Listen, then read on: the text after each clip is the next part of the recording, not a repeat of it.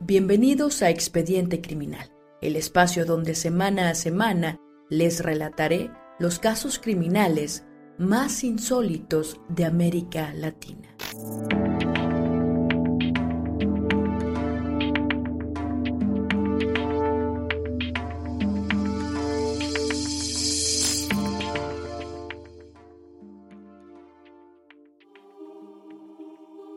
Tomás Acevedo era un boy scout de 17 años, un joven carismático, talentoso, amable, querido por todos en su comunidad.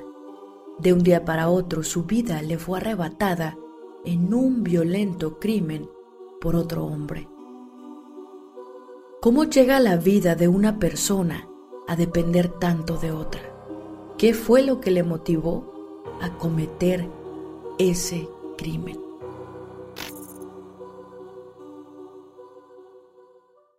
El controversial caso involucra a una menor de edad, de la que no daré su nombre por una cuestión legal. Sucedió en Chile, específicamente en San Vicente de Tahuatahua, una comuna de la región de O'Higgins, el 27 de julio de 2019. La joven era pareja de Ulises Labrin, un campesino de 23 años. Se habían conocido en un baile. Él vivía en la comuna de Huin, en Santiago de Chile.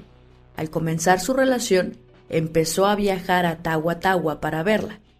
Mantenían su relación en secreto por la diferencia de edad. Ella tenía 15 años y él 23. Al principio parecía que todo marchaba bien, pero luego todo se empezó a complicar. Cuando le llegaron los rumores de infidelidad por parte de ella con Tomás Acevedo, de 17 años, Ulises comenzó a mostrar su verdadera personalidad. Se puso muy celoso y violento. Le revisaba el celular y ya no confiaba en ella. La adolescente le dijo a su novio que las cosas no eran como parecían le juró que había sido abusada sexualmente por Tomás.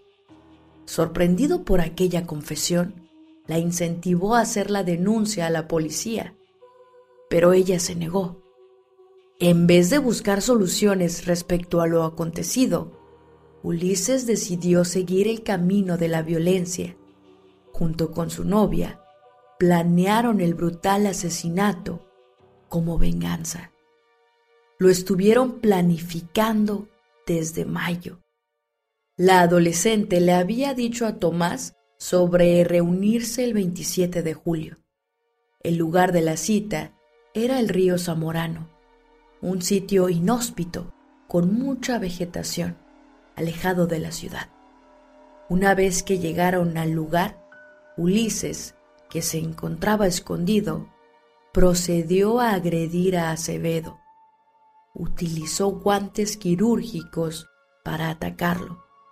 El instrumento fue una daga filosa y con una hoja gruesa y ancha, conseguida en internet.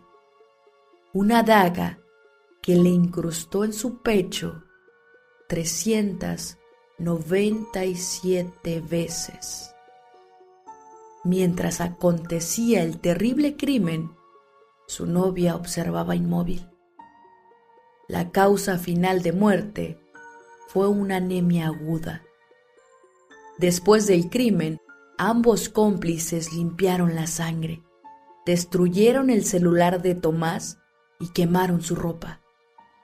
Ulises cambió sus propias prendas por otras que traía en la mochila. Parecía un crimen perfecto. No había testigos, Ambos eran jóvenes, no poseían antecedentes. No obstante, no lograron quedar impunes. Veamos ahora el porqué.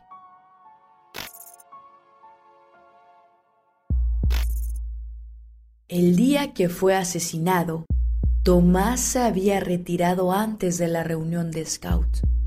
Nunca faltaba a esas reuniones. Tras varias horas sin tener información del paradero de su hijo, la madre efectuó una denuncia y se activaron los protocolos de búsqueda. Tomás era muy conocido y querido en la zona. Sus amigos y compañeros se unieron a la búsqueda de inmediato. Incluso la joven que había participado en su muerte, para no levantar sospechas o quizás por puro morbo, apareció para ayudar. A las ocho de la mañana del día siguiente, encontraron el cuerpo de Tomás. Se confirmó que pertenecía a él y se llevó a cabo una misa privada. Luego se efectuó un funeral que estuvo lleno de personas que querían a Tomás o que se habían enterado del caso y se habían conmovido. En esta ocasión, nuevamente apareció la joven cómplice. Inclusive, le dio el pésame a la madre de Tomás. Lo que ignoraba es que este acto serviría para que la madre luego la identificara como victimaria. Yo de solo pensar que el día del lunes me dijo, tía, yo hoy estoy de cumpleaños. Y me dijo Tomás que me iba a hacer un truco de magia y lo hizo. Estamos todos aquí reunidos. Yo la consolé. Yo estaba ahí en la misa, la misa para ir a dejar a mi hijo al cementerio y ella estaba al lado mío haciéndole escolta a mi hijo. Yo de solo pensarlo me da frío. De, hielo, de frialdad, de de verdad que uno no lo puede creer. Al parecer, la niña estaba orgullosa del brutal crimen del que había participado, tanto que se lo contó a sus compañeros de colegio. Por suerte ellos no se lo tomaron a chiste y avisaron a las autoridades de la escuela. Las mismas avisaron a la policía que ya tenía a los sospechosos en la mira, puesto que habían olvidado un detalle muy importante. El lugar donde perpetraron el crimen, al ser una reserva forestal, estaba rodeado de cámaras que pudieron registrar algunos pasajes del recorrido que ellos hicieron. Ahí fue cuando la madre de Tomás identificó a la joven que la había saludado en el funeral. La policía también revisó las llamadas del celular de Tomás y descubrió que una de ellas provenía del celular de la madre de la quinceañera. Acto seguido, revisaron el celular de la joven y vieron sospechosos mensajes enviados a un tal Ulises. La verdad había salido a la luz e iba a haber consecuencias.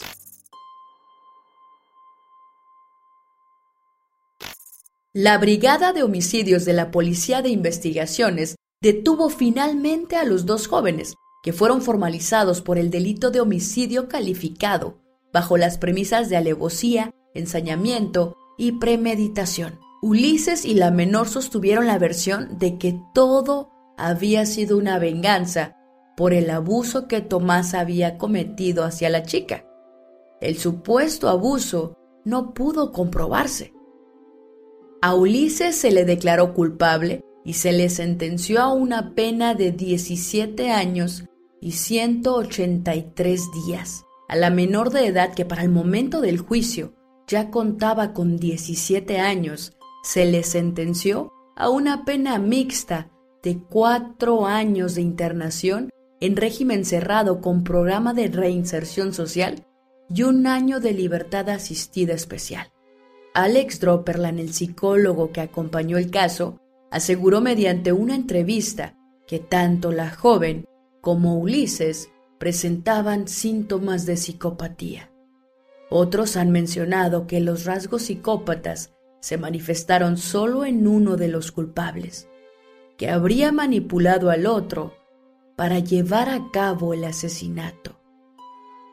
Parecía un caso cerrado, pero luego hubo un giro inesperado.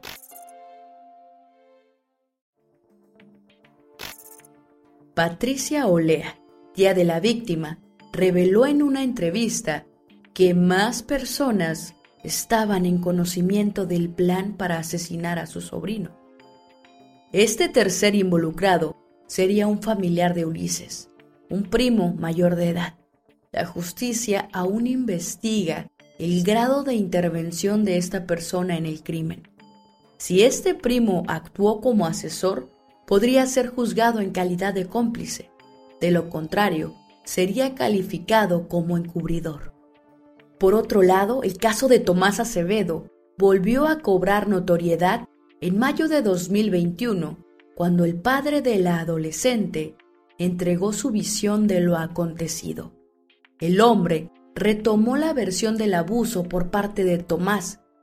Según dijo a una televisora, su hija también había sido una víctima, había sufrido una violación. Y en sus palabras, todos saben que una mujer violada en Chile no tiene justicia. Mencionó que ella no sabía todo lo que iba a pasar luego de contarle a su pareja lo que le sucedió. Remarcó que el homicidio se había dado por una riña entre los dos varones involucrados.